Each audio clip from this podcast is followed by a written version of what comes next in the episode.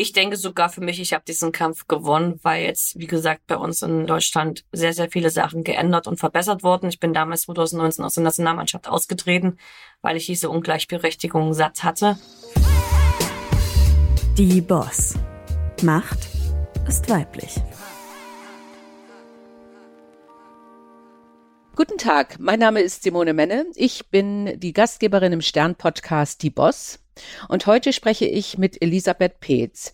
Elisabeth Peetz ist Großmeisterin im Schach und dazu gehört schon einiges und davon gibt es nur sehr wenige und hat ähm, in ihrem ganzen Leben ständig Rekorde im Schachspielen geholt und ähm, ich habe mich gefragt, wie man das schafft und ich habe auch festgestellt in der Recherche, dass ich irgendwie ein ganz bestimmtes Bild von Schach Spielerinnen habe, das ich glaube überhaupt nicht stimmt, denn äh, Frau Petz hat auch ein Buch geschrieben, und zwar Wer den vorletzten Fehler macht, gewinnt, aus dem wir auch lernen können, was man vom Schachspiel übers Leben lernen kann. Und äh, ich freue mich sehr, dass wir heute darüber sprechen können.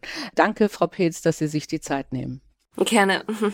Ich habe es eben gerade gesagt, Sie sind Großmeisterin im Schach, ich glaube seit 2022 auch erst, richtig? Genau, richtig, ja. Und es gibt nur 39 davon auf der ganzen Welt. Also ich bin jetzt die Nummer 40 auf gut okay, Deutsch, das ist sind richtig, die 40 ja. geworden. Okay, vorher gab es 39. Wie wird man, also was ist Voraussetzung, um Großmeisterin zu werden? Also es gibt im Schach sowohl den männlichen Großmeistertitel, also der offenen Kategorie, und den weiblichen. Das sind zwei verschiedene Herausforderungen. Der schwierigste Titel, den es gibt, und der höchste ist der normale Großmeistertitel, also für die offene Kategorie. Und dazu muss man in meistens drei Turnieren oder wir sagen auch über 27 äh, Turnierpartien, das entspricht meistens drei Turnieren, weil ein Turnier im Schnitt neun Runden dauert, muss man eine bestimmte Leistung erbracht haben gegen einen bestimmten Gegnerschnitt. Und ähm, das ist halt, wie gesagt, vor allem für Frauen, die nicht so statistisch hoch vertreten sind im Schach, gar nicht so leicht, weil a wir diese Norm nur in offenen Kategorien meistens erspielen können, weil die Voraussetzungen dort nur gegeben sind und dadurch ähm, das Ganze etwas schwieriger ist. Ist das fair, auch dass es so einen extra Titel gibt für Frauen oder also davon gibt es bei den Männern gibt es 1720, bei den Frauen gibt es 500 für den Frauentitel. Also ein es ist ja eine Unwucht da, wie wir so viel ja auch in Unternehmen feststellen. Und das kann ich mir nicht vorstellen, dass es daran liegt, dass Frauen schlechter sind. Also Frauen spielen schlechter als Männer im Schach, zumindest zeugt das die ähm, Weltranglistenposition. Ja. ja, aber dazu, das erkläre ich gleich.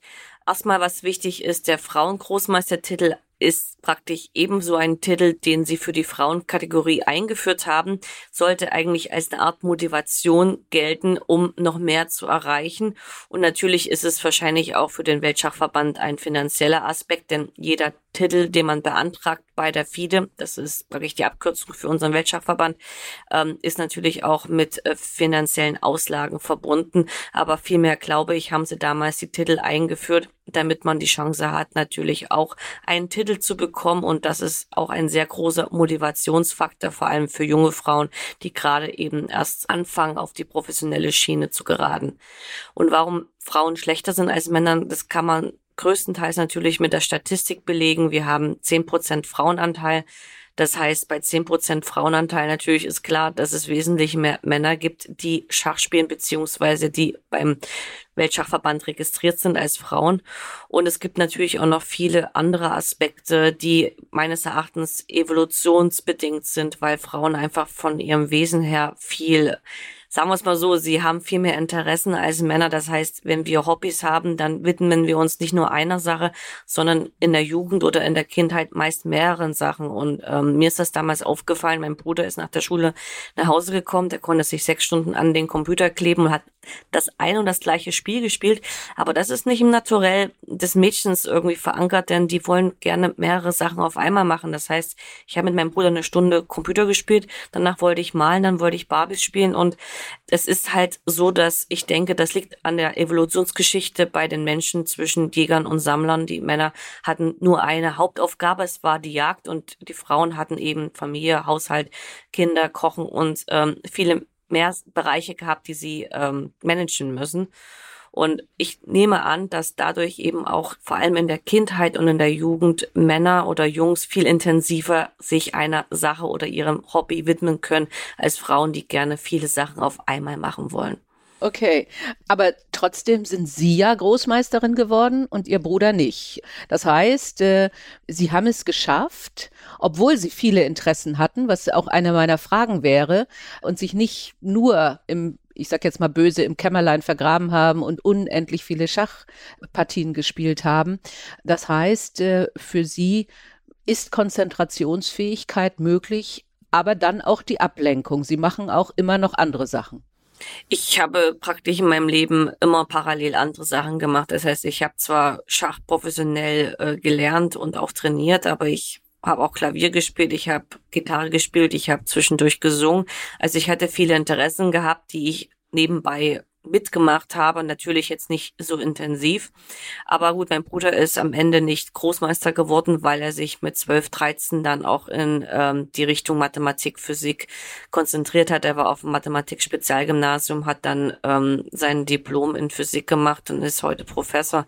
Das heißt, wow, er ja. hat sich für den wissenschaftlichen Bereich mehr interessiert als für den schachlichen Aspekt, was natürlich auch ähm, noch andere Gründe hatte, die damals mit der deutschen Schach Föderation beziehungsweise mit dem Deutschen Schachbund zu tun hat. Es gab früher Konflikte und äh, bei meinem Bruder lief das dann an der Hins in der Hinsicht nicht ideal, um es kurz zu benennen. Für Sie war dann immer klar, dass Sie diesen Titel anstreben? Also Sie haben ja schon die erste deutsche Meisterschaft mit neun Jahren gewonnen und haben dann das als Profikarriere ja eingeschlagen. Und das war auch immer Ihr Wunsch. Also, oder haben Sie zwischendrin mal nachgedacht und haben gesagt, oh nee, vielleicht möchte ich doch was anderes machen? Also ich wollte eigentlich nicht immer in meinem Leben Schachprofi werden. Das war auch gar nicht irgendwie auf, auf dem Programm. Es hat sich halt so ergeben, dass ich relativ schnell ziemlich gut war und damit auch, ähm, ich glaube, als 14-Jähriger, als ich das erste Mal die deutsche Damenmeisterschaft gewonnen habe, war ich bereits nach der Rangliste her Nummer zwei oder Nummer drei in Deutschland. Wahrscheinlich eher Nummer drei, aber ähm, es ist dann eben so, du hast sehr, sehr gutes Taschengeld verdient, weil du eben dann eben Preisgelder bei bestimmten Turnieren machst. Und das ist natürlich als Teenager eine ja ziemlich coole Sache, wenn man vergleicht, was das Taschengeld eben im Schnitt bei Kindern war und dass ich mir mein eigenes verdient habe, ohne da meinen Eltern auf der Tasche zu liegen, war das ähm, ein sehr gutes Gefühl. Und dann irgendwann ist man da so reingeschlittert, aber es war nicht so gewesen, dass ich schon früh wusste, dass ich Schachprofi werden will. Das habe ich dann erst realisiert, so mit, mit 18, 19, als ich gemerkt habe, dass ich neben meiner Schule auch davon durchaus ähm, leben kann. Es war jetzt nicht in der Hinsicht, dass du eine Familie ernähren kannst, aber ich bin alleine einfach in der Zeit klargekommen, ohne dass ich meine Eltern als finanzielle Unterstützung brauchte als ich dann Juniorenweltmeisterin wurde 2005 und dann auch ein paar Sponsoren bekam, beziehungsweise auch durch die Bundeswehr Sportfördergruppe eine Unterstützung bekam, habe ich mich dann wirklich entschieden, den professionellen Weg zu gehen. Zwischendurch allerdings auch eine Ausbildung als Fremdsprachenkorrespondentin gemacht, einfach um irgendwas in der Tasche zu haben, ja. aber im Endeffekt nie darin gearbeitet, weil ich gemerkt habe, dass, durch das Schachspielen, also durch die Preisgelder als auch die Honorare, die man bei verschiedenen Liga-Einsätzen bekommt, dass das ähm, ein flexiblerer Job ist im Vergleich zu einem Bürojob. Jeden Tag ein paar Stunden im Büro, ja. Aber wie sieht denn so Ihr Tagesablauf aus? Also äh, wahrscheinlich ist er ja nicht geregelt. Sie müssen ja auch zu Turnieren reisen und sowas. Aber wie kann ich mir das vorstellen? Also äh, Training, äh, Sie spielen ja auch in Mannschaften. Wie sieht Ihr Tag aus? Also vor der Corona-Zeit war es anders als während und nach der Corona-Zeit. Also vor der Corona-Zeit habe ich hauptsächlich gespielt und war im Jahr im Schnitt bei zehn Turnieren. Das heißt, fast jede zweite, dritte Woche oder zweimal im mhm. Monat war ich irgendwie unterwegs gewesen. Zwischendurch gab es dann hier und da ein paar Trainings, aber ich habe hauptsächlich sogar mehr gespielt als trainiert, würde ich sagen. Dann kam Corona und dann hat sich sowieso alles erledigt gehabt durch den Lockdown. Und dann habe ich angefangen, so ein bisschen Training zu geben und Tutorials herzustellen, was ich eben auch früher von meinem Vater neben dem Schachunterricht auch beigebracht bekommen habe. Das heißt, er hat mir auch beigebracht, wie ich andere Leute Schach vermitteln kann. Und dadurch war der Umstieg von Schachprofi auf Schachlehrer gar nicht schwer in meinem Fall, sondern relativ fließend. Und Tutorials konnte ich immer, also ich konnte immer gut vor der Kamera sprechen, deswegen hat mir das auch irgendwie kein Problem bereitet, eben Schachmaterial herzustellen. Und das war dann eben der Wechsel während der Corona-Zeit und als dann Corona vorbei war, wie jetzt zum Beispiel, jetzt mache ich beides. Das heißt, ich habe die Trainer- beziehungsweise Schachlehrerschiene gar nicht beiseite gelegt, sondern habe mich eher dazu entschieden, professionell ein bisschen zurückzufahren und mich natürlich nebenbei jetzt sogar mehr hauptsächlich auf Nebenjobs zu konzentrieren, die mit Schach zu tun haben, aber nicht mehr mit dem Profi-Dasein. Okay, okay. Das heißt, äh, Sie versuchen auch jungen Leuten Schach zu vermitteln äh, oder auch junge Talente weiterzuentwickeln? Also ich mache hauptsächlich Webinare für verschiedene Schachfirmen, die praktisch äh, eine große Community haben, wo ich eben einmal im Monat oder so oder zweimal im Monat ein mehrstündiges Webinar gebe über ein bestimmtes Thema X. Und ähm, das mache ich für zwei, drei Firmen und das ist mittlerweile ähm, auch eine sehr, sehr gute, sagen wir mal, so Grundsubstanz, ja. um nicht irgendwie finanziell Angst zu haben, dass ich jetzt nicht mehr die Leistung bringe oder die Leistung bringen muss, um über Wasser irgendwie mich zu halten. Ja, das wäre auch eine meiner Fragen gewesen, weil das ist ja dann schon ein ganz schöner Druck, wenn man nur die, die Wettbewerbe hat und äh, dann äh, man denkt, okay, ich muss jetzt unbedingt gewinnen oder ich muss zu diesem äh, Turnier, weil das ist ja meine finanzielle Grundlage. Und so schaffen Sie es jetzt tatsächlich zu sagen, ich habe eine Basis äh, und dann gehe ich, können Sie das sich leisten zu den Turnieren, die ich möchte? Ja, natürlich. Also ich habe ich hab jetzt eine Basis und dadurch habe ich gar keinen Leistungsdruck mehr. Das heißt, mhm. selbst wenn ich bei einem Turnier schlecht abschneide, wäre das jetzt für mich äh, nicht tragisch. Zumal ich jetzt eigentlich auch nur noch Turniere auswähle, wo ich sehr gute Chancen auf Preisgelder habe, beziehungsweise von vornherein schon ähm, ein Minimumgehalt bekomme, weil ich, wie gesagt, nicht mehr so affin bin, jetzt nur zu spielen, um besser zu werden. Denn okay, mit 38 kann man jetzt nicht erwarten, noch große Leistungssprünge zu machen. Aber ähm, dass ich auf jeden Fall so viel spiele, dass ich mein Level noch halte. Das finde ich auch interessant beim Schach. Äh, das wird ja immer wieder gesagt, ne? Also auch bei Mathematik ansonsten, dass man die besten Leistungen in der Jugend bringt. Äh, das heißt, äh, sie haben, und das ist ja dann toll, äh, aber es geschafft, äh, Großmeisterin zu werden. Viel mehr kann man nicht werden. Und äh, sie sagen aber auch selber, ich erwarte jetzt nicht, dass ich besser werde, sondern in Zukunft werde ich im Zweifelsfall von Jüngeren geschlagen, weil die brillanter sind. Ja, mit Brillanz hat das nichts zu tun, sondern einfach mit Konzentrationsfähigkeit, Energielevel und Variantenberechnung. Mhm. Ich denke einfach, dass je älter man wird, desto langsamer ist man in der Auffassungsgabe. Das heißt, wir müssen manchmal im Schach relativ schnell reagieren, wenn wir wenig Zeit haben. Da funktioniert ein junges Gehirn besser als ein älteres und natürlich auch in der Geschwindigkeit der Variantenberechnung. Wir müssen ja sehr, sehr viel rechnen. Das ja. ist natürlich auch eine mathematische Komponente. Allerdings muss ich sagen, die Erfahrung, die man als ältere Person hat, die macht das wieder ein bisschen wett und dadurch ähm, gleicht sich das ein bisschen aus. Das heißt, im klassischen Bereich merke ich das jetzt gar nicht so, dass die Jüngeren überlegen sind, sondern eher, wir haben drei verschiedene Bedenkzeitkategorien und in den schnellen Bereichen wie Blitz und Schnellschach, was früher sogar meine Top-Disziplinen gewesen sind, merke ich jetzt, dass natürlich Alter okay. kein guter, kein guter mhm. Freund ist, weil mhm. dann ist die Reaktionsgeschwindigkeit wichtiger als der Erfahrungsschatz und da haben die Jüngeren natürlich äh, die Nase vorn. Okay, ich mache selber äh, Sport, nichts Dolles, ne? Also normales äh, Training. Habe mit meinem Trainer gesprochen, äh, auch zum Thema, kann Sport bei Konzentrationsfähigkeit helfen? Gibt es bestimmte Übungen, die Sie da machen? Weil es ist ja Wahnsinn, finde ich, äh, wenn man so, wie Sie es eben geschildert haben, auf einem Turnier sich so lange auch konzentrieren muss und am Stück die ganze Zeit fokussiert sein muss und gleichzeitig so viele Sachen, Züge berechnen, auch vorab berechnen. Und zwar nicht nur die eigenen, sondern auch die der Gegnerin. Also wir haben jetzt keine speziellen Übungen für Konzentrationsfähigkeit, denn wir haben das ja von klein auf gelernt, äh, okay. das zu trainieren. Aber was wir eben machen oder was ich jetzt sehr, sehr viel mache, ist Ausgleichssport. Das heißt, mhm. dass ich versuche, mein Herz-Kreislauf-System äh, in der Hinsicht zu stärken, dass ich länger durchhalte. Weil ähm, es klingt jetzt vielleicht für einige absurd, aber Schach ist in der Hinsicht ein Hochleistungssport, weil du sehr, sehr viele Kalorien verbrennst, weil du brauchst ja auch irgendwoher deine Energie für die Gehirnleistung, die du während einer Partie bringst. Du musst sehr, sehr viel rechnen. Und da ist es ganz wichtig, dass man eine gute körperliche Ausdauer hat. Und ähm, da hilft am meisten ähm, Ausdauersport. Okay, ja, ja, das hört man ja häufiger. Ich habe das neulich selbst über Dartspielen gehört, äh, wo jemand gesagt hat, ey, Darts, das sind ja die, die in der Kneipe Bier trinken. Aber da muss man eben auch lange fokussiert sein und die häufig eben auch einen bestimmten Sport machen, um diesen Ausgleich zu haben, nicht? Und äh, ich glaube, das unterschätzt man total, äh, was äh, was man da an Leistung bringen muss. Ähm, aber was mich auch interessiert, also oder was ich super spannend fand, ich habe ein Zitat von Ihnen gefunden, da stand Mathematik war mein schlechtestes Fach. Und trotzdem sagen Sie, wir müssen immer rechnen. Wie geht das? Na, meins meins war es im Übrigen auch, obwohl ich mich um Finanzen gekümmert habe. Sagen wir es mal so, ich war in der Grundschule absolut top im Kopfrechnen. Das heißt, ich war einer der schnellsten in der Klasse. Wir hatten früher viele Bankrutschwettbewerbe gemacht, wo irgendwie Aufgaben wie sieben mal acht oder neun mal zehn oder weißt du was gestellt wurden. Und da war ich natürlich top durch die Reaktionsgeschwindigkeit, auch die ich ähm, antrainiert bekommen habe.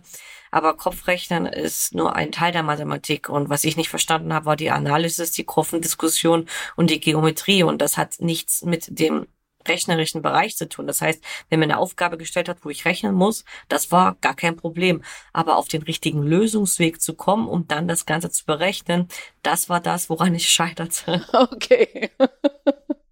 Okay, das heißt, ja klar, man hat ja verschiedene Aspekte der Mathematik.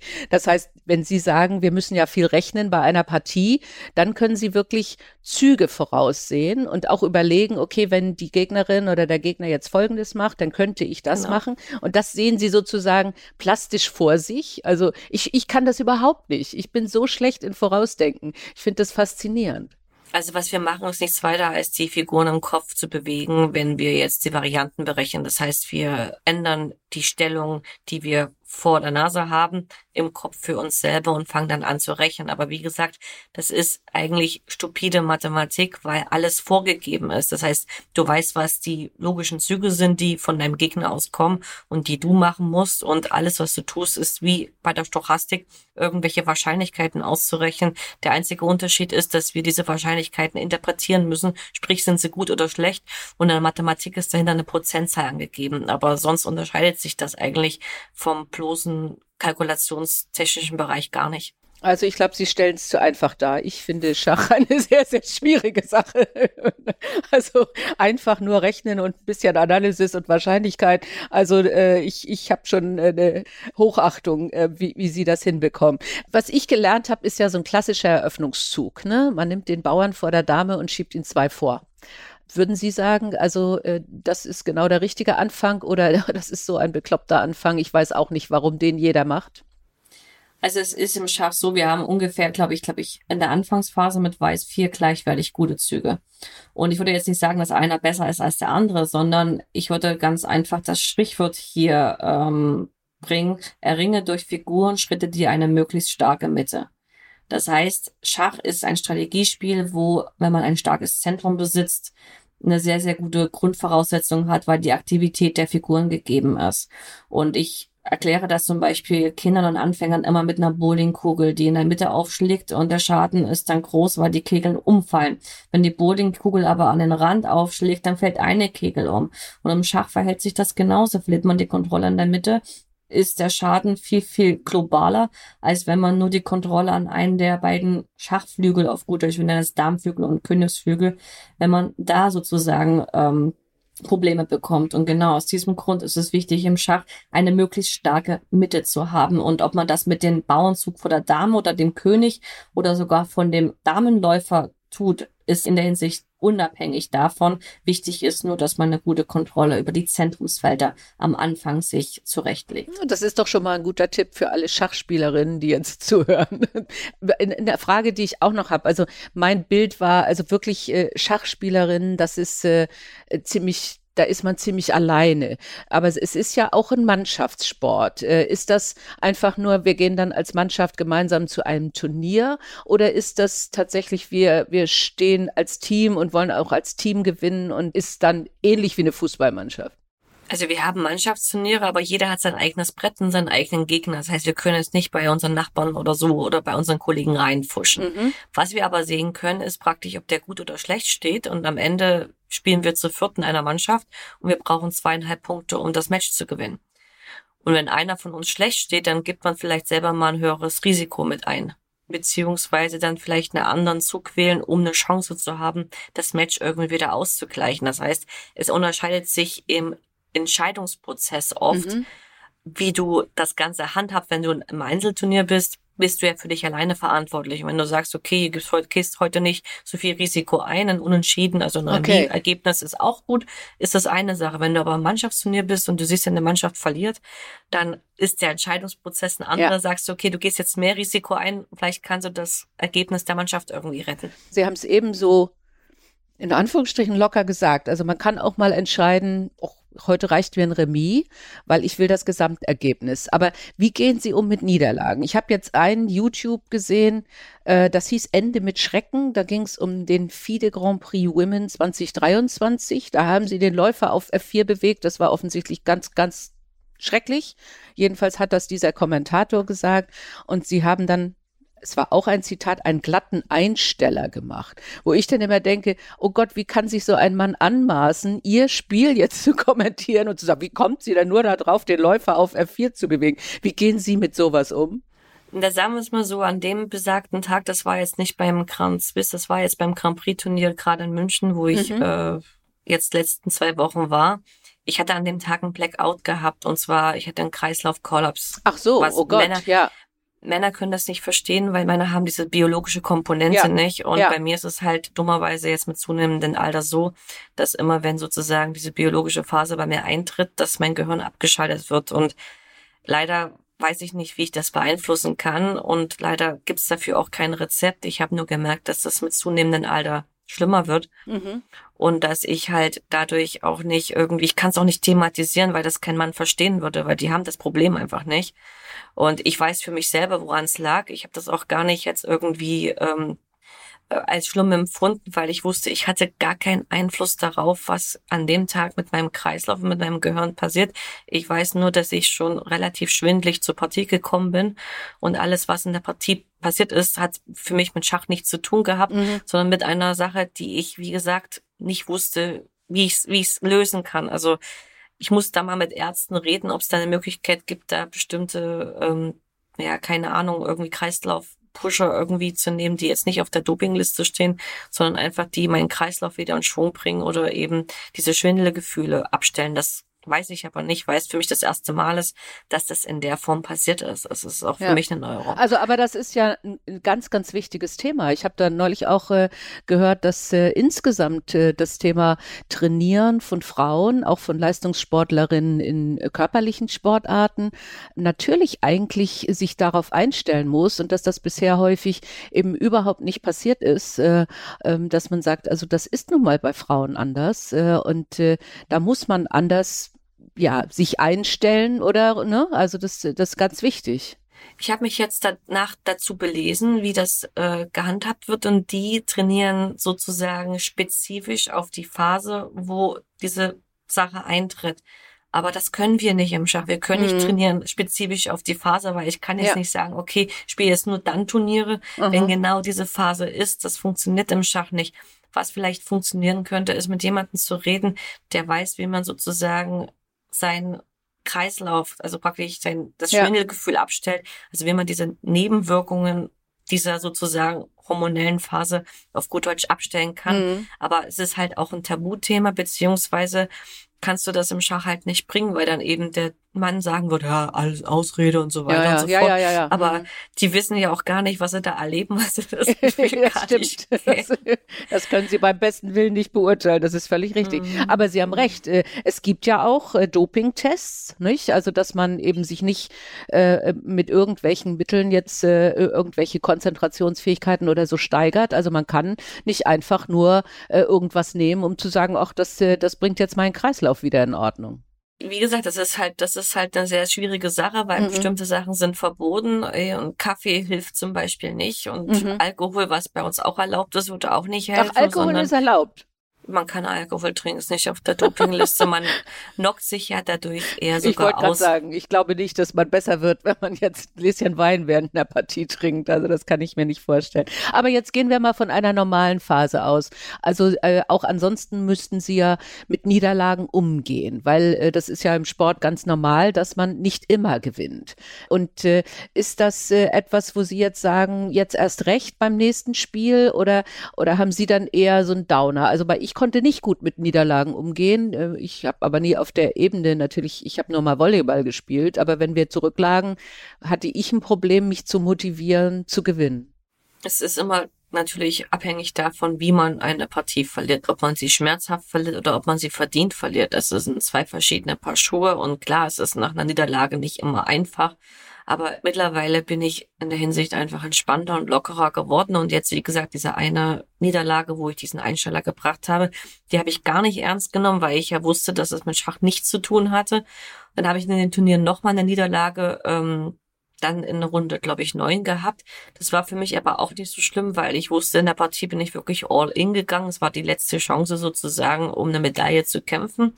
Und das ging halt dann irgendwo schief, aber das fand ich jetzt auch nicht irgendwie tragisch, aber Mittlerweile, wie gesagt, bin ich da relativ abgehärtet und das ist auch, wie gesagt, für, äh, für Kinder ganz wichtig, dass sie relativ frühzeitig lernen, mit Niederlagen umzugehen, weil das dann eine Art von robuste äh, Robustität und natürlich mentale Stärke im weiteren Leben ausmacht. Und ich würde sogar sagen, dass Kinder, die mit Sportarten. Das muss jetzt nicht mal Schach sein, wobei ich Schach sehr gut finde, weil die Konzentrationsfähigkeit auch dabei geschult wird, dass wenn die mit Schach groß werden, dann natürlich nicht nur eine bessere Konzentrationsfähigkeit erringen, was in anderen Unterrichtsfächern logischerweise hilft, sondern auch der Umgang mit Niederlagen, weil sie wissen dann natürlich, keiner kann in den Schmerz nehmen, wenn sie eine Partie verloren haben, weder Mama noch Papa, sondern sie müssen selber damit klarkommen. Und wenn man das frühzeitig lernt, ist das eine sehr gute Lehre fürs Leben, nicht nur im Schach, sondern zum Beispiel dann auch mit Schicksalsschlägen klarzukommen oder mit anderen schlechten Nachrichten,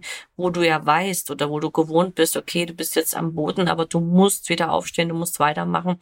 Und das wird ja auch im Leistungssport trainiert. Klar. Aber Sie haben ja auch genau das äh, geschrieben. Also äh, Strategien für das Spiel des Lebens ist äh, so der Nebentitel Ihres Buches. Äh, was kann man aus Schach vom, fürs Leben lernen? Man kann eine ganze Menge aus Schach fürs Leben lernen. Schachspieler sind natürlich Leute, die alles analysieren und hinterfragen. Das heißt, wir sind keine Menschen, die spontan unterwegs sind und dann relativ wichtige Entscheidungen treffen. Das heißt, wir sind sogar eher die Personen, die vielleicht den Mitmenschen nerven können, weil wir das komplett auseinandernehmen. Und das äh, fängt zum Beispiel beim Beipackzettel auf Medikamenten an und endet dann beim perfekt gekochten Gericht, wo ich dann eben auch anfange zu sagen, okay, was könnte jetzt noch drinne sein? Also ich würde es wahrscheinlich sogar daraus immer so eine Art von Kunstwerk machen oder eben ich würde anfangen zu gucken, okay, nehme ich jetzt Paracetamol, was hat das für Konsequenzen, wenn ich das mit anderen Nahrungsmitteln. Klar, man macht sich darüber Gedanken, weil natürlich auch bei uns vor allem wenn es um Ernährung geht oder Medikamente oder anderen Sachen, dass das natürlich unsere Gehirnleistung in gewisserlei Hinsicht beeinflussen kann. Das heißt, wir sind in der von Grund auf vorsichtigere Menschen, aber auch Menschen, die sehr, sehr viel analysieren, hinterfragen und natürlich auch ähm, die Wahrheit suchen und nicht nur sagen, okay, das, weil jemand sagt, dass es gut ist, mache ich das jetzt. Also ich finde diese Vorsicht sogar ganz gut, weil im Schach, wenn du einen falschen Zug machst, verlierst du die Partie. Das heißt, du überlegst dir genau, welche Entscheidung du triffst und hinterfragst diese Entscheidung. Und das machst du so oft, dass du das einfach aufs Leben logischerweise auch überträgst und dann auch ein sehr gutes Gefühl mit deinen Mitmenschen hast man merkt zum Beispiel, wir merken relativ schnell, ob sie einen mögen oder ob sie einen nicht wohlgesonnen sind, weil wir natürlich auch die Körpersprache oder die Verhaltensmimik unseres Gegners während der Partie studieren und daraus einige Sachen ablesen können. Wahnsinn. Also äh, man braucht ja wahrscheinlich fürs, fürs Leben die Mischung, nicht? Sie brauchen Menschen, der sagt, ey, das machen wir jetzt so, komm voran, komm voran. Äh, aber sie brauchen dann jemanden, auch in einem Team, der dann sagt, jetzt sei mal vorsichtig, lass uns das nochmal überlegen. Ja, also ist das wirklich richtig? Was könnte denn noch passieren, wenn wir das jetzt einfach so spontan tun? Und in der Kombination ist das natürlich eine tolle Sache. Ähm, aber das heißt, Sie überlegen eigentlich im täglichen Leben, ob Sie kochen oder ob Sie äh, jetzt irgendwo hinfahren, viele Schritte voraus, auch bei allem, was genau. sie sonst tun. Ja. Also man kann es vielleicht ganz gut vergleichen. Früher galt ja der Begriff Querdenker als etwas Positives, etwas, was ein Team bereichern würde, weil er ja. eben anders strukturiert ist. Und ein Schachspieler ist in der Hinsicht schon ein typischer Querdenker, weil er eben diese Komponenten mit sich bringt. Nur heute ist der Begriff halt in ein komplett anderes Licht gerückt worden, aber früher galt der Querdenker als etwas für eine Bereicherung im Team, weil er eben Sachen mit einfließen lässt, die vielleicht nicht der Otto Normalverbraucher oder das allgemeine Team in der Hinsicht sieht, diese Probleme und diese Hinterfragungen. Haben Sie die Serie Queen's Gambit gesehen? Ich habe die ersten zwei Folgen gesehen, danach habe ich dann habe ich abgeschaltet, aber ähm, das lag nicht daran, dass mir das nicht gefallen hatte, sondern das lag vielmehr daran, dass es mit Schach eigentlich nichts zu tun hat. Das klingt jetzt vielleicht für den Außenstehenden ein bisschen seltsam, aber das Queen's Gambit war eigentlich meines Erachtens vielmehr eine Serie, wo es um die Rolle der Frau in einer männerdominierten Gesellschaft geht unter den Deckmantel Schach verkleidet, weil Schach für etwas Traditionelles, Kulturelles und Intelligentes steht. Aber wie gesagt, mit Schach an sich hat das nicht viel zu tun gehabt in der Hinsicht, dass so wie es dargestellt wurde, ist professionelles Turnierschach nun mal nicht, was auch gar nicht möglich ist, so darzustellen, weil du brauchst das Dramatologische, sonst würde der Zuschauer einfach abschalten. Das heißt, wenn wir jetzt ein Schachturnier, wie es wirklich ist, eins zu eins ins Fernsehen übertragen würden, ohne dass da irgendwie zwei oder drei Leute das Ganze kommentieren und unterhaltsam gestalten, dann würde der Zuschauer irgendwann abschalten, weil es passiert einfach 20 Minuten lang nichts. Mhm.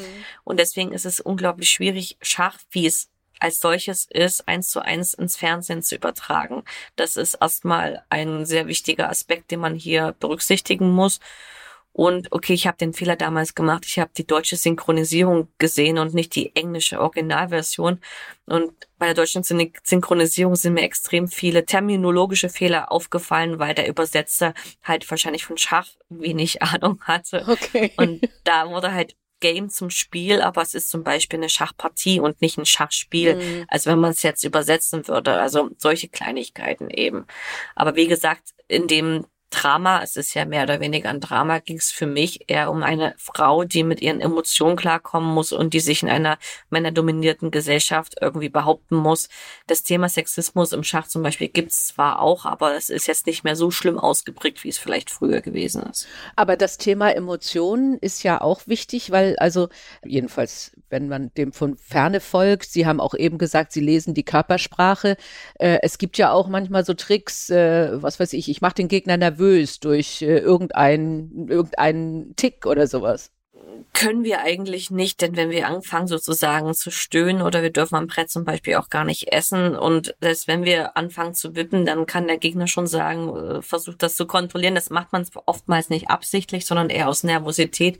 Aber selbst in der Hinsicht ähm, haben wir Schiedsrichter, die das unterbinden können. Wir können zum Beispiel aber nichts machen, wenn der Gegner irgendwie zum Beispiel ganz furchtbar stinkt. Dann haben wir ein Problem, aber gibt's eigentlich nicht. Aber ich sag nur mal ein krasses Beispiel. Ähm, dann kann man auch nur sozusagen, also ich weiß nicht, ob ob es jemals im Schach so eine Geschichte gab, wo der Schiedsrichter dann den Spieler aufgefordert hat zu duschen oder seine Klamotten zu wechseln. Davon weiß ich persönlich nichts. Ja. Aber ähm, Psychotricks eigentlich macht keiner. Also wenn dann nicht absichtlich, sagen wir es mal so. Nichtsdestotrotz, man hat ja Emotionen während des Spiels. Und die müssen sie ja wahrscheinlich unterdrücken, denn sie haben eben auch gesagt, sie, sie lesen ja auch den Gegner äh, und versuchen rauszukriegen, ist er jetzt nervös, äh, hat er Angst, dass er verliert. Wie gehen Sie dann mit Ihren Emotionen um? Auch insbesondere, wenn Sie jetzt feststellen, oh, vielleicht war der Zug, den ich gerade gemacht habe, nicht so optimal, aber das darf ich natürlich auf keinen Fall zeigen. Geht das denn im Kopf auch rum? Äh, in unserem Bereich, wenn wir einen, einen, krassen Fehler machen, dann kriegt das der Gegner logischerweise mit und dann ist es irrelevant, ob wir das versuchen zu verstecken oder nicht. In den Blitz- und Schnellschachkategorien, wo wenig Zeit ist, da ist die Wahrscheinlichkeit höher, dass der Fehler nicht erkannt wird. Aber wir sind mittlerweile so routiniert, dass wir ruhig bleiben, auch wenn wir uns gerade tierisch ärgern. Das heißt, eigentlich kann man es nur dann wirklich erkennen, wenn man sich mit Muskel Gesichtskontraktion beschäftigt hat. Das können viel besser die Pokerspieler als die Schachspieler, muss ich an der Stelle sagen, weil der Unterschied ist ja beim Pokern, du musst ja raten können, was der Gegner auf der Hand hat. Im Schach kannst du die Wahrheit am Brett sehen. Deswegen ist natürlich wichtig, sozusagen die Kontenance zu behalten und stabil zu bleiben, damit, wenn es der Fehler jetzt nicht so gravierend ist, dass man sich wieder fängt und die Partie weiter normal spielt. Aber es ist in der, Hinsicht, in der Hinsicht gar nicht so entscheidend, dem Gegner das zu signalisieren oder nicht, weil der, der kriegt das ja mit. Also das ist ein ganz großer Unterschied. Deswegen, wir haben das über Jahre lang auch trainiert und gelernt, mit den Nerven klarzukommen. Und ich denke, mittlerweile ist das bei den meistens Routine. Bei den Kindern ist das natürlich nicht so stark ausgebildet. Das heißt, wenn die einmal einen Fehler machen, schießen sie gern noch ein oder zwei hinterher. Im Erwachsenenbereich passiert das natürlich auch, aber jetzt vielleicht etwas weniger, weil wir mit uns selber besser auf gut Deutsch während der Partie klarkommen. Und wie lernen Sie das, wenn Sie sagen, Sie haben es über Jahre gelernt? Wie lernt man Erfahrung. das? Erfahrung, ja. Erfahrung mit Niederlagen, das ist einfach nichts weiter als Erfahrung. Das ist eine Lernstruktur, die automatisch passiert durch die Erfahrung, die man in den Partien errungen hat. Man wird darauf nicht trainiert. Und wenn, wenn Sie merken, Sie trainieren jetzt Kinder oder arbeiten mit Kindern äh, und die reagieren jetzt sehr impulsiv, was sagen Sie denen dann? Wurde ich meine, klar, ich würde denen erstmal äh, sagen, es kommt drauf an, wie schlimm der Fehler ist. Wenn der Fehler sehr schlimm ist, dann hat man die Partie sowieso verloren und dann äh, ist es egal. Und wenn der Fehler halt nur kleiner Natur ist, dann würde ich den Kindern immer raten, versucht euch irgendwie auf die Hände zu setzen, versucht euch zu beruhigen. Am besten, ihr steht mal auf, ihr lauft mal rum und macht eine emotionale Pause. Das rate ich auch den weniger ähm, professionellen Spielern beziehungsweise den Hobbyspielern in Webinaren, wenn ich mit denen die Partien analysiere ich kann Ihnen ganz genau zum Beispiel an einigen Stellen sagen, was gerade mit Ihnen im Kopf passiert, worüber Sie sich ärgern.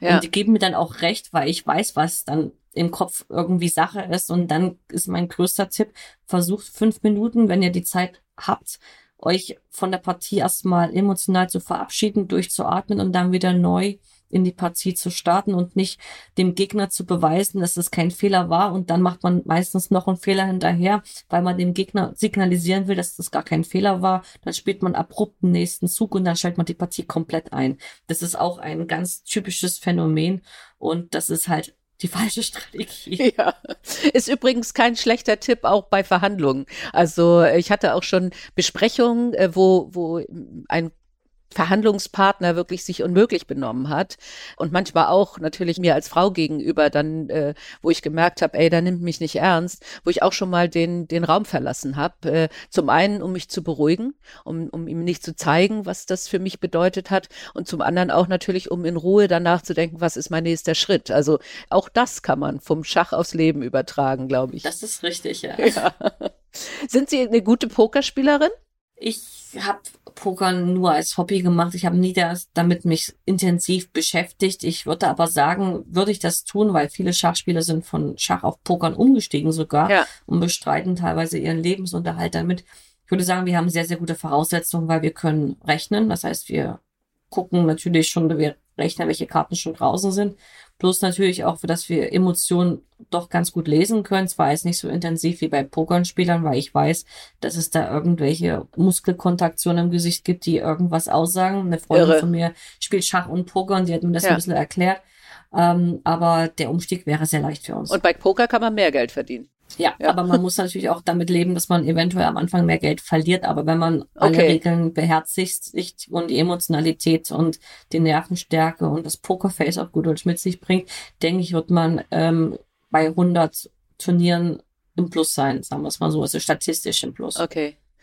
Jetzt kommen wir noch mal zu einer anderen Entwicklung. Also äh, bei Corona hat ja Schach äh, auch äh, positiven Aufschwung erlebt, weil viele Menschen waren zu Hause, hatten Zeit, äh, die sie sonst vielleicht nicht haben und hatten auch Zeit, dann äh, Schach zu spielen. Und es gibt ja inzwischen, Sie haben es eben gesagt, auch Schach Kommentierungen äh, und Follower von Schachpartien oder Sie haben auch äh, ein YouTube-Video, wo Sie bestimmte Partien erklären. Ähm, ist das äh, jetzt eine positive Tendenz? Ja, natürlich ist es sehr, sehr wichtig, jetzt natürlich durch die Kommentatoren das Ganze etwas unterhaltener zu gestalten, denn äh, wie gesagt, Schach eins zu eins zu übertragen ins Netz oder äh, auf den äh, Fernseher, das funktioniert halt nicht. Und dank der Kommentatorenteams, die sie jetzt überall mit einladen. Auf gut Deutsch wird das Ganze unterhaltsam gestaltet und dadurch steigern sich auch logischerweise die Einschaltquoten. Zum Beispiel, ich bin jetzt hier in Düsseldorf, habe gerade mein Turnier in München absolviert, aber in Düsseldorf jetzt ist ein super Schachturnier im Männerbereich und dort bin ich eine der zwei Hauptkommentatorinnen in Englisch und werde praktisch die Zuschauer, die das sich übers Netz oder übers Internet angucken, durch die Partien begleiten, so dass natürlich dann auch ähm, der Lerneffekt da ist und die Leute können natürlich über das Chat dann auch Fragen stellen. Während der Corona-Zeit war das mit dem Kommentatoren eigentlich gar nicht so wichtig, sondern während der Corona-Zeit wurde halt alles komplett auf den Computer übertragen.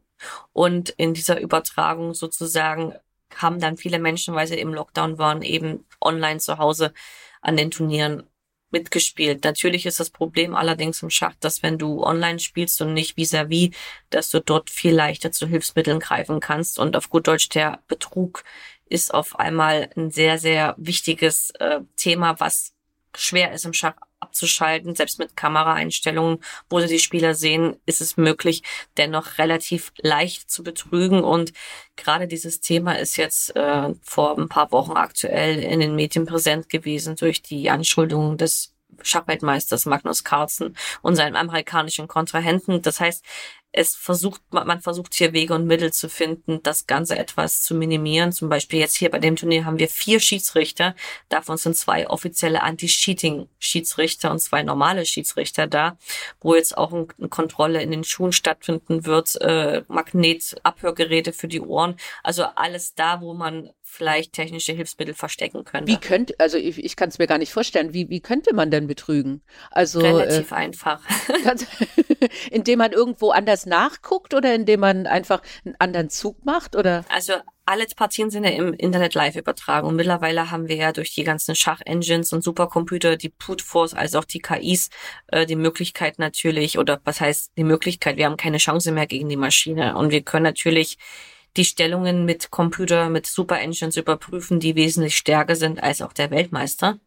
Und dadurch, wenn du jemanden hast, der dir hilft und diese Züge zu übertragen, dann natürlich ist es eine äh, relativ einfache Sache und das kann man mit anhand von Morsekreuz und äh, Vibration. Das heißt, wenn es jetzt bei dir, wenn du irgendwo was im Ohr hast und es vibriert oder im Ohr, kann man es dir durchsagen. Aber selbst wenn du es in irgendeiner Körperöffnung hast und du hast einen Morsecode mit deinem Kollegen ausgemacht, der das von außen mit der Schachengine kontrolliert, kann er dir über die Morse kurz sagen, welchen Zug du machen musst. Also es funktioniert alles wunderbar einfach und deswegen versuchen sie das eben mit Hilfe von Metalldektoren und anderen Geschichten. Sie haben sogar auch schon Ärzte eingeladen, die dir ins Ohr gucken und weiß der Kuckuck was. Aber deswegen auch dieses Thema mit den Sexspielzeugen, weil du im Körper halt, wenn du abgescannt wirst, kann ich mir vorstellen, dass die alles, was in deinem Körper drinne ist, dass das nicht ähm, durch den Metalldetektor ähm, erkannt wird. Und deswegen kam auch das Thema mit dem Sexspielzeug so sehr in den Medien, weil es meines Erachtens wirklich eine der wirklich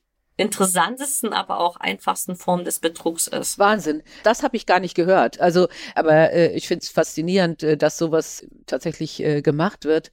Und äh, ich habe gehört, dass Magnus Carlsen dem Herrn Hans Niemann das vorgeworfen hat, dass er betrügt. Ich wusste nicht, dass es in irgendeiner Form auch über Sexspielzeug nee, geht. Nee, das hatte jemand behauptet, dass es gibt keinen Beweis dafür, dass jemals ein Spieler mit Hilfe von Sexspielzeugen betrogen hat. Aber was Fakt ist, dass das die einfachste Form ist, weil man weiß, man ist bei der Kontrolle sicher. Es ist ja im Körper drinne und man weiß halt auch, dass diese Sexspielzeuge verschiedene Vibrationsfaktoren haben und wenn man vorher sich ausmacht, welche Art von Vibration welche Figur darstellt und manchmal ist schon der Tipp zu wissen, welche Figur wir ziehen müssen. Wir müssen nicht mal das Feld wissen, sondern nur wissen, dass es ein Springerzug gefragt ist. Ist das für einen starken Spieler schon Hinweis genug, um den Zug zu erraten, der hier gemeint sein sollte.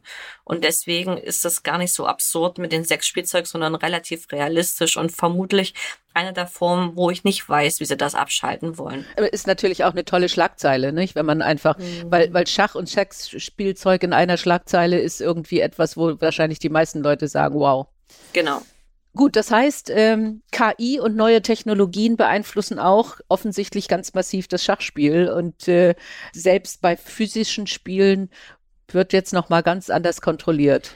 Also bei uns ist es halt so, dass Betrug im Schach ist wie Doping beim Sport. Bei uns ist es halt mit Hilfe von KIs möglich, weil man die Züge übertragen bekommt und beim Sport eben mit Hilfe von irgendwelchen Pushern, um die Muskelkontraktion irgendwie besser zu gestalten, nehme ich an. Was sie bei uns allerdings dadurch machen, ist, sie übertragen meistens jetzt die Live-Partien im Internet mit einer Verspätung, sodass sozusagen das, was man im Internet über die Partien sieht, immer später kommt als die eigentliche Partie und dadurch wird der Betrug minimiert.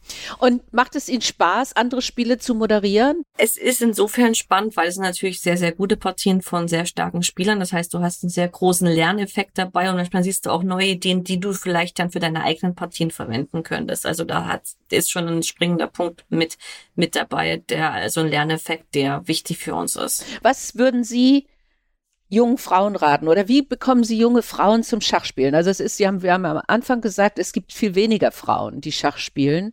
Was, was würden Sie jungen Frauen mitgeben? Warum sollten sie Schach spielen?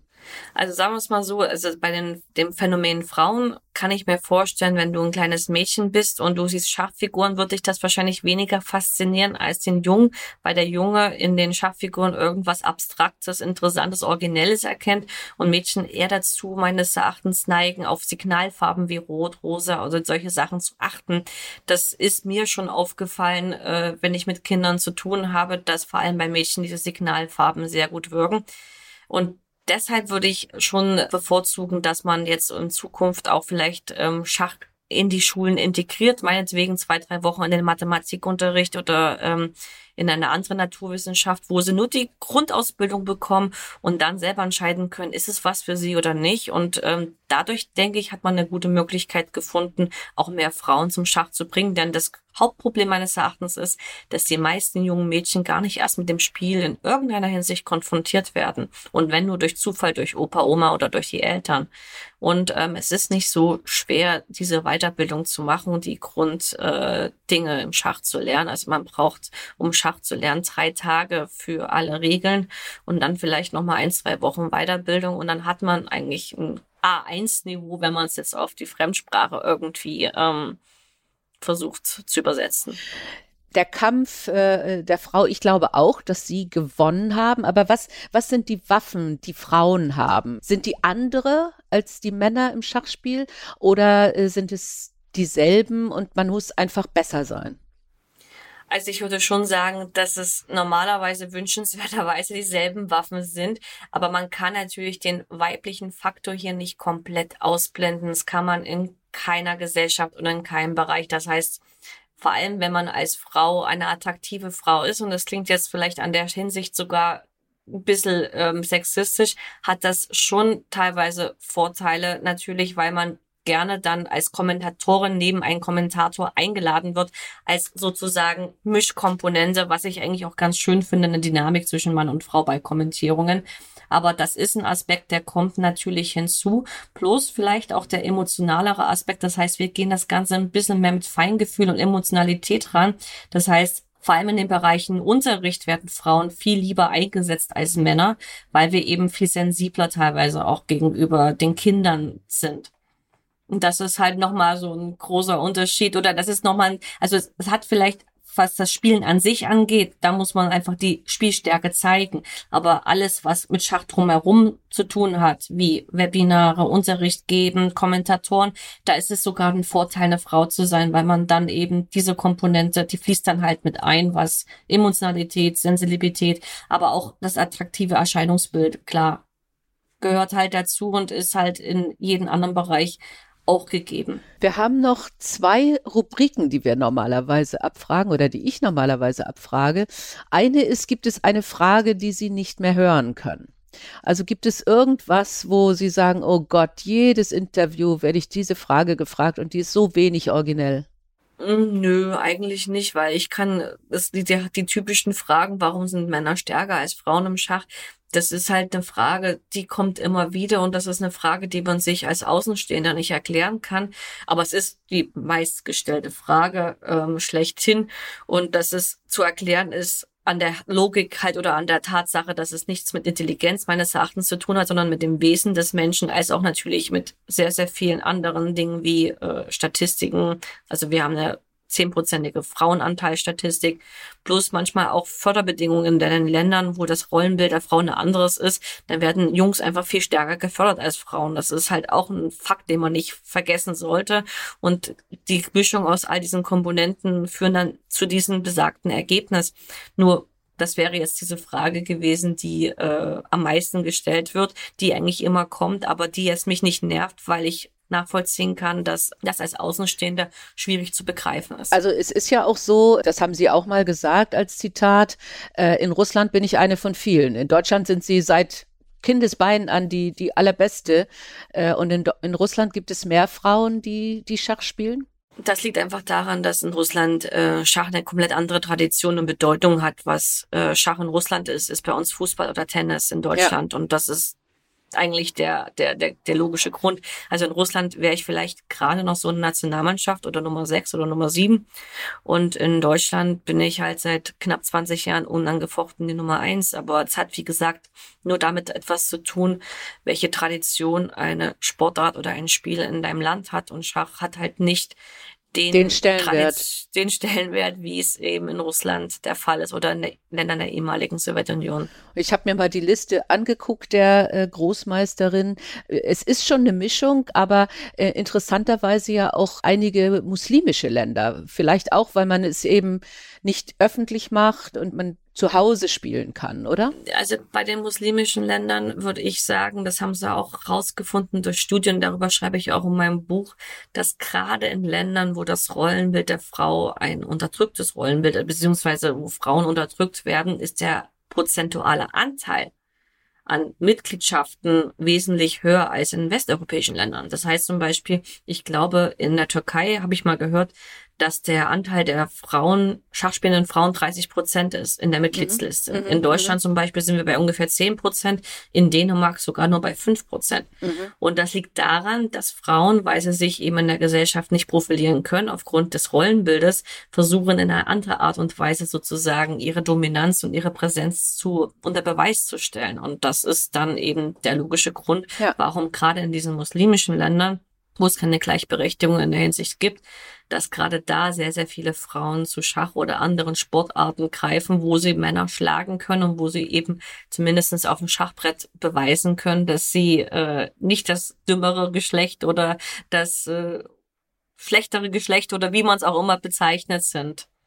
Aber das haben sie herausgefunden, dass da eine große Verbindung herrscht zwischen Rollenbild und äh, Schachanteil. Die andere Frage, die ich immer stelle, wie wäre der Titel Ihrer Autobiografie? So, wenn Sie, Sie haben jetzt schon ein Buch geschrieben, wer den vorletzten Fehler macht, gewinnt. Jetzt denken Sie mal 40 Jahre voraus, also am, wenn Sie 80 sind und Sie schreiben dann eine Biografie. Oh Gott, wie da mein Titel? Nee, darüber habe ich nicht, habe ich nicht nachgedacht, sondern also wahrscheinlich hätte es dann eine Neigung zu sagen, okay, wie man sich als Frau in einem männerdominierten äh, Bereich durchsetzen kann.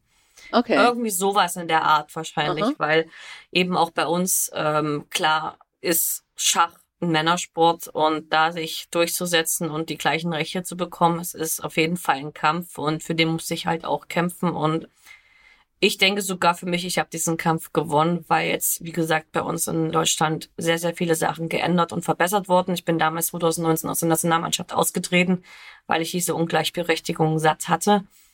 Und ähm, ja, ich würde dann wahrscheinlich eine Autobiografie über genau diesen Aspekt schreiben, wie es eigentlich ist, eine Frau zu sein und in einem Bereich zu arbeiten, der eben von Männern logischerweise. Wird. Hm, ja. Genau. Das heißt, die, die Nationalmannschaft ist eine gemischte Mannschaft.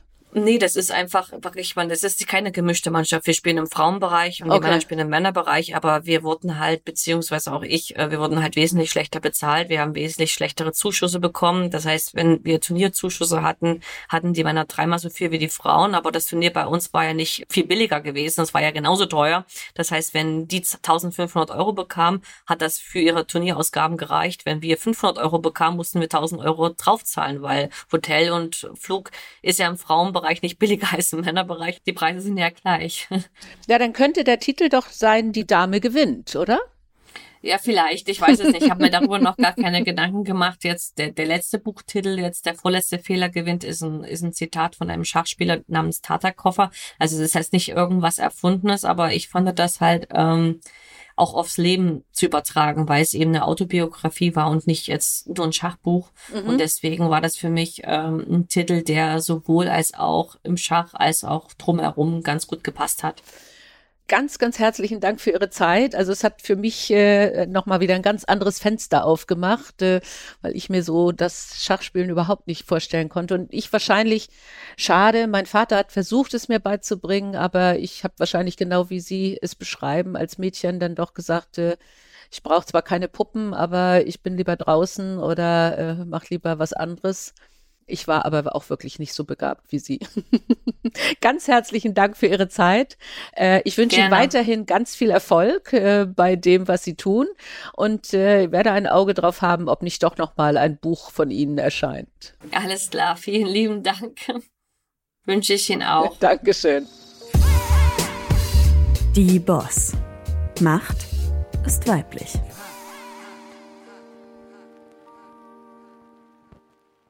Dieser Podcast ist eine Produktion der Audio Alliance.